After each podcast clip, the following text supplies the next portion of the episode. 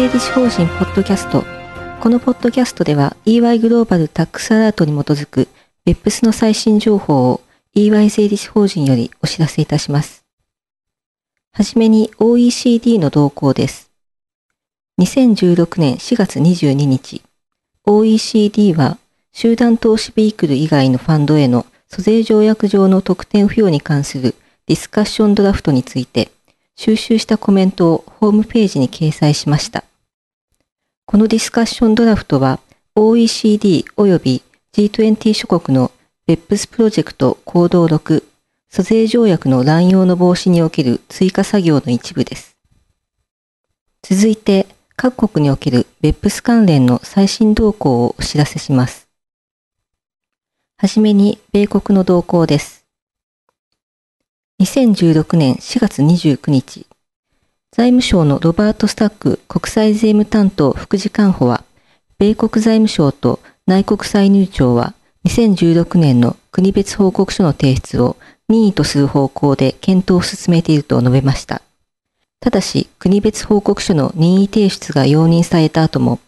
米国の多国籍企業が現地の提出義務から確実に免除されるようにするには、さらなる作業が必要であると、副次官補は付け加えています。次に、オランダの動向です。2016年4月15日、オランダの財務副大臣は、2010年から2012年までのイノベーションボックス税制の評価について、オランダ議会の金融委員会が提起した質問に回答する書簡を公表しました。書簡によれば、2016年の予算案提出日、すなわち2016年9月20日に、オランダのイノベーションボックス税制に関する新たな提案が示されるとのことです。新たな案では、オランダのイノベーションボックス税制が BEPS プロジェクトの行動5、有害な租税慣行への対応に確実に準拠することを目的とし、イノベーションボックス税制の適用を受けるための実態基準が BEPS プロジェクトにおける基準に沿うように変更される予定です。続いてスイスの動向です。2016年4月20日、スイス連邦評議会は税務国際行政支援に関する命令の改正についてのコンサルテーションを開始しました。この改正により、とりわけ事前ルーリングに関する情報交換の枠組みと手続きが定められます。草案は OECD が行動後に関する最終レポートのフレームワークの中で規定した国際的基準に沿ったものです。コンサルテーションは2016年8月10日まで行われ、改正法案は2017年1月1日に施行される予定です。続いて台湾の動向です。2016年4月29日、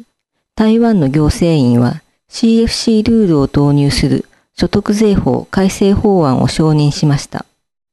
法案では法人所得税率が11.9%未満の低税率国地域に所在する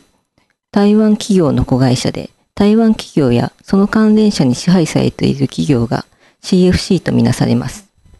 台湾の納税者は CFC の所得のうち、持ち分に相当する金額を課税所得に合算することが求められます。最後にオーストラリアの動向です。2016年5月3日、オーストラリア政府は2016年度の連邦国家予算を発表しました。予算案によると、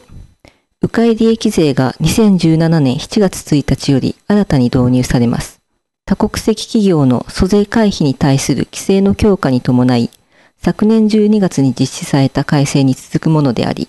英国の迂回利益税制の特徴をさらに取り入れています。また、ハイブリッドミスマッチアレンジメントの効果を否認する OECD のルールが2018年1月1日、もしくはこの法案が有効な法律となる上で必要とされる女王の裁可から6ヶ月後のいずれか後の日より導入されます。今回お届けする内容は以上です。BEPS に関する最新情報は EY 税理士法人のウェブサイトをご参照ください。